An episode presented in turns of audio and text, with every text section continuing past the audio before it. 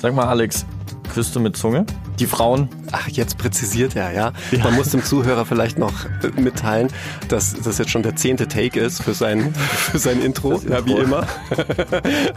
Und äh, alle meine Konter jetzt natürlich gekonnt ähm, mit, mit einpflegt. Wie du schon mal rausredest. Ja, ja, küsse ich mit Zunge. Ja, kommt drauf an, wen. Und wie? Lieber. Wie hört Und sich das an? Wenn ich mit Zunge küsse. Also ja. nicht, so wie, nicht so wie in dieser Folge. Aber mach mal. Wie ich, wie ich echt küsse mit Zunge? Mach einfach.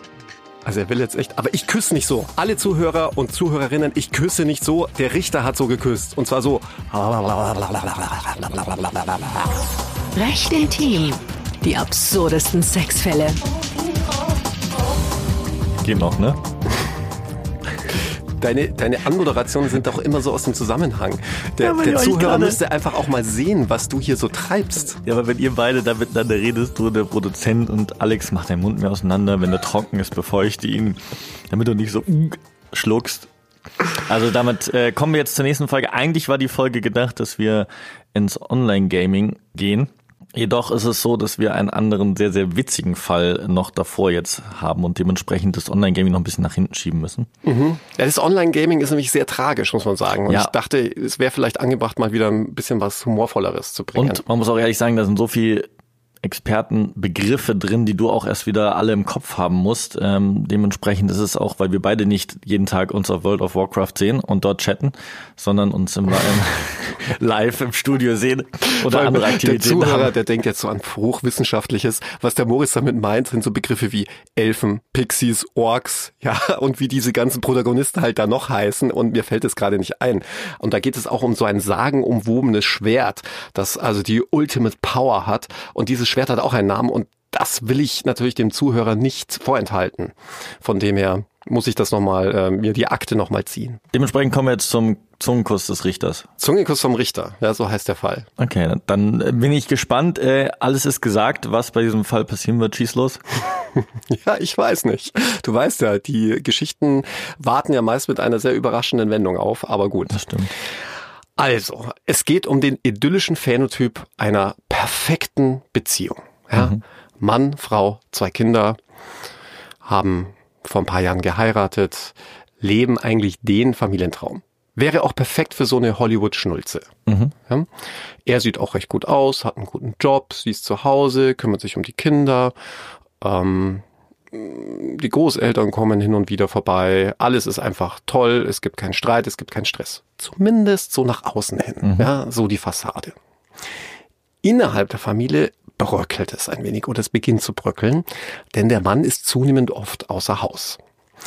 Und die Frau wittert natürlich hier äh, Seitensprung mhm. und stellt ihren Mann auch immer wieder zur Rede, aber der sagt, nein, er muss halt auch mal abends und auch mal spät nachts arbeiten, war Versicherungsvertreter, er hat einfach viel zu tun, ist viel unterwegs und es kommt, wie es kommen muss. Ähm, ja, man dividiert sich so ein wenig auseinander und es kommt zum erbitterten Scheidungskrieg. Und was bei Scheidungskriegen leider immer häufiger an der Tagesordnung ist, ist, dass die Kinder involviert werden. Mhm. Und die Kinder werden nicht nur involviert, sondern sie werden regelrecht missbraucht. Äh, das geflügelte Wort ist der sogenannte Missbrauch mit dem Missbrauch. Denn ich erlebe es zunehmend oft, dass im Zuge von Scheidungsauseinandersetzungen plötzlich behauptet wird, ja, also der Mann habe jetzt über Jahre lang die Kinder missbraucht und ähm, man sich dadurch halt einen gewissen Vorteil erhofft, was auch zunächst tatsächlich meistens auch eintritt, mhm. denn äh, als allererstes wird natürlich der Umgang eingestellt, dann gibt es natürlich ein Strafverfahren mhm. und ähm, zum anderen darf man auch nicht vergessen, äh, damit trifft man den Mann ins Herz. Also sofern er halt unschuldig ist, ja. Was allerdings wirklich in den meisten Fällen der Fall ist, ja. Es wird in den Medien immer propagiert, äh, sexueller Missbrauch, so, sobald man das überhaupt hört, der Mann ist schuldig, ja. Mhm. Aber gerade bei Blutsverwandtschaft, also vor allem Blutsverwandtschaft ersten Grades, das heißt Vater-Kind-Beziehung, mhm. ist die evolutionsbiologische Hemmschwelle, sein eigenes Kind zu missbrauchen, so hoch, dass Statistiken zeigen, dass nur in einem von 100 Fällen überhaupt was dran ist an diesen Vorwürfen, wenn es wirklich unmittelbar Vater-Kind betrifft. Ja? Okay. Die meisten Fälle des sexuellen Missbrauchs von Kindern ähm, handeln nämlich hier unter äh, viel weitläufigeren Verwandtschaftsgraden. Also typisch ist halt so Onkel ne? oder auch Kirche, weiß man ja mhm. auch, ne? ohne jetzt da eine bestimmte Religion rauszugreifen. Und natürlich auch so Vereine, Fußballvereine, Internate. Äh, da, daher kennt man das eher. Ja? Aber wirklich die eigene Blutsverwandtschaft. Mhm eigentlich äh, einfach schon von der Evolutionsbiologie eher äh, selten. Und so war es auch in diesem Fall. Die Mutter behauptete also, dass der Vater die Kinder sexuell missbraucht habe im Zuge dieses Scheidungskrieges. Er hatte zwei Töchter. Mhm. Das traf den Vater schwer, denn man kann und muss schon sagen, er war ein sehr liebevoller Vater, hat sich also wirklich sehr um seine Kinder gekümmert und und das hat ihn natürlich hart getroffen. Und dadurch, dass die Frau diese Vorwürfe erhoben hat, dass er also die Kinder sexuell missbraucht habe, wurde natürlich auch ein Strafverfahren gegen ihn eingeleitet. Und so landete das Ganze bei mir. Der Mann betonte allerdings seine Unschuld und auch die Großeltern und das ganze familiäre Umfeld hatten also gesagt, also einen sexuellen Missbrauch hat es da bestimmt nicht gegeben. Und den einzigen Vorwurf, den die Frau quasi erhoben hatte, war, dass er also regelmäßig seine Kinder abgeknutscht habe, seine beiden Mädels, ja, und mit der Zunge geküsst habe. Ja, und letzteres hat der Mandant bestritten. Er hat gesagt, also Zungenküsse mhm. gab es nicht. Es waren normale Küsse auf dem Mund, aber das ist in einer Vater-Tochter-Beziehung, die waren so zwischen drei und sechs Jahren alt, völlig normal. Und ähm, man muss ja auch sagen, wenn eine Mutter ihre Tochter oder ihren Sohn auf den Mund küsst, würde nie jemand was sagen. Aber da hast du schon wieder, sobald mhm. ein Mann das macht, hat es schon wieder so eine komische Konnotation. Und ich muss auch sagen, ich fand das richtig äh, beschämend, als in einer großen deutschen Boulevardzeitung ein Bild abgedruckt war von einem dänischen Comedian, wie der mit seiner zweijährigen Tochter zusammen in der Badewanne sitzt und drüber getitelt war, darf man das mit Doppel-N? Und ich denke mir, also hallo, wenn ich mit meiner eigenen mhm. Tochter in der mhm. Badewanne sitze, wieso wird das jetzt schon inkriminiert? Und so ein bisschen kam mir das auch in diesem Fall so vor. Also auf jeden Fall Vorwurf war, er habe regelmäßig äh, seine Töchter da mit der Zunge abgeknutscht und das sei also ein schwerer sexueller Missbrauch von Kindern denn er sei ja mit seiner Zunge in eine Körperöffnung eingedrungen und das äh, käme ja quasi vom Schweregrad einer mhm. Vergewaltigung gleich und damit eben auch der schwere sexuelle Missbrauch von Kindern. Ja, kann man drüber streiten bei Zungenküssen, aber äh, abgesehen davon hatte mein Mandant das ja bestritten.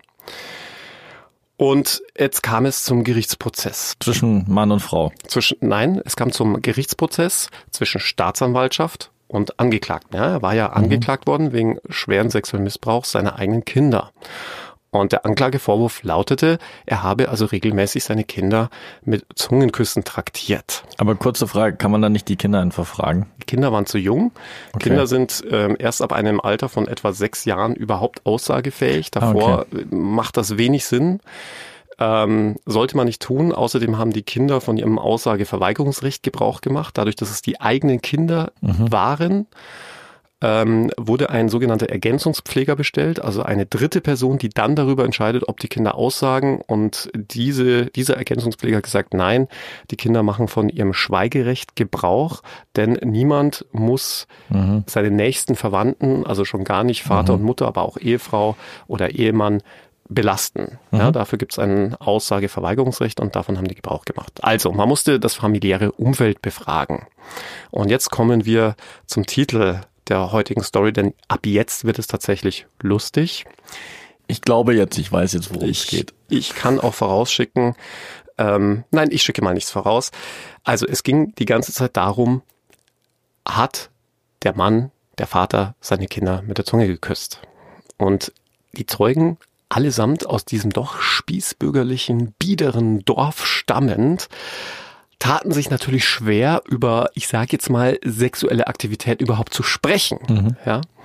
Und der Richter musste aber jetzt genau wissen, ähm, wie hat der Vater jetzt seine Kinder geküsst?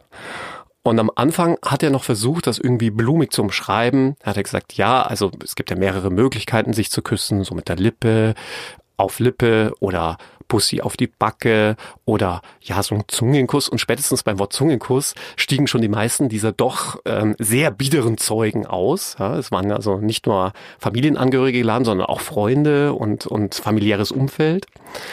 und haben sich dann, als es um die etwas expliziteren Praktiken ging, eigentlich schon fast um Kopf und Kragen geredet. Ja? Also die, die konnten dem eigentlich gar nicht folgen oder wollten das gar nicht erst aussprechen. Also schon beim Wort Zungenkuss, ja, äh, schreckten sie zusammen.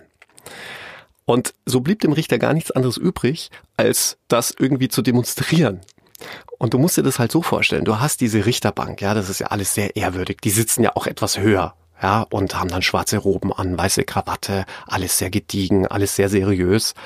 Und dann fing dieser Richter an, so Zungenküsse nachzumachen. Und fing dann so an, so, ja, was dann eher so, oder was eher so, oder, ja, genau. Also es war, ich, ich weiß gar nicht, ob ich es jetzt richtig nachmache, aber es war, wir konnten uns auf diesen, auf diesen Anwaltsbänken gar nicht mehr halten. Ja, also jedes Mal, wenn da ein Zeuge reinkam, ging es relativ schnell los. So, ja, also wie küssen Sie denn? Ja. Und dann kam so die, die eine Dame rein, das war die Floristin im Dorf, so, also ich mache das so. Der, nächste, der nächste kam dann rein und sagte, ja, also, äh, also Zungenkuss, das habe er noch nie gemacht. Äh, der übernächste dann so, er hat das versucht dann so nachzumachen, so und also eigentlich müsste man das hier zeigen, was wir gerade machen, ja. Also das waren die lustigsten Kusstechniken, die die Leute da so aufzuwarten mhm. wussten. Ende vom Lied war, man konnte nicht so recht glauben, dass mhm. der eigene Vater hier Zungenküsse verteilt hatte. Er hatte eine sehr innige und liebevolle Beziehung und jetzt kommt aber das absolute Totschlagargument. Ich hatte ja eingangs erwähnt, dass er äh, vor der Scheidung oder das ja auch mit zur Scheidung geführt haben musste, ja viel unterwegs war. Er sagte ja, er müsse nachts viel arbeiten mhm. und die Frau mutmaßte ja da einen Seitensprung und es stellte sich heraus, dass der Vater schwul war. Er hatte sich jedenfalls immer dann, und das konnte man dann auch nachweisen, in irgendwelchen Schulen, Clubs und Bars verfallustiert, mhm. was wiederum gegen diese Theorie sprach, dass er seine Töchter da irgendwie mit Zungenküssen traktieren mhm. würde, äh, was wohl auch im Umkehrschluss tatsächlich der wahre Grund für die Scheidung war, denn in der Kiste lief da natürlich gar nichts mehr, sondern er wollte eigentlich nur noch Männer haben und die Frau wusste also bestens Bescheid und war so gekränkt in ihrem mhm. Stolz, ihrer Ehre, ihrer Eitelkeit, dass sie diese Geschichte mit den Zungenküssen erfand. Aber das Highlight waren wirklich also wirklich, ich, ich kann es kaum nachmachen, aber Und gab es dann noch ein Nachspiel? Das ist immer schwierig beim, bei der falschen Verdächtigung. Auf das zielst du ja, glaube ich, ab, ne? dass die Frau hier mhm. tatsächlich wohl die Unwahrheit gesagt hat, weil man das immer ganz schwer nachweisen kann, wie es wirklich war. Also mhm. es gab kein Nachspiel und das ist übrigens meistens so.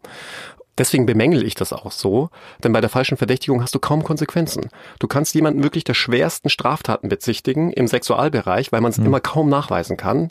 Äh, das liegt einfach daran, dass es beim Sex quasi nie Zeugen gibt. Ich meine, wer, wer will schon irgendwie Dritte beim Sex dabei haben? Mhm. Ja, das heißt, äh, sowohl beim sexuellen Missbrauch von Kindern als auch bei der Vergewaltigung wirst du fast immer Aussage gegen Aussage stehen haben. Das heißt, es ist ohnehin schon sehr, sehr schwer zu beweisen, wer hier die Wahrheit sagt. Und wenn du dann den Verdacht hast, dass das Ganze eine falsche Verdächtigung war, dann tust du dich ja umgekehrt genauso ja. schwer zu sagen, ja, war das wirklich bewusst so oder äh, gibt ja auch so Graubereiche, wo der eine das so sieht und der andere so. Mit anderen Worten, es kommt ganz selten vor. Und wenn jemand das wirklich explizit drauf anlegt und jemanden einfach nur schaden will mit einer falschen Verdächtigung, ist die Chance, überhaupt deswegen belangt zu werden, relativ gering. Und die Konsequenzen, selbst wenn du belangt wirst, auch relativ gering.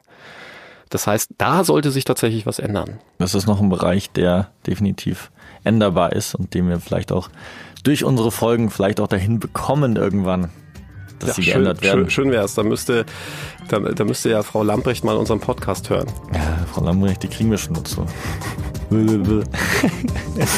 vielleicht mit der Kussfolge. Danke dir. Bis nächste Woche. Ciao. Das war recht intim. Die absurdesten Sexfälle.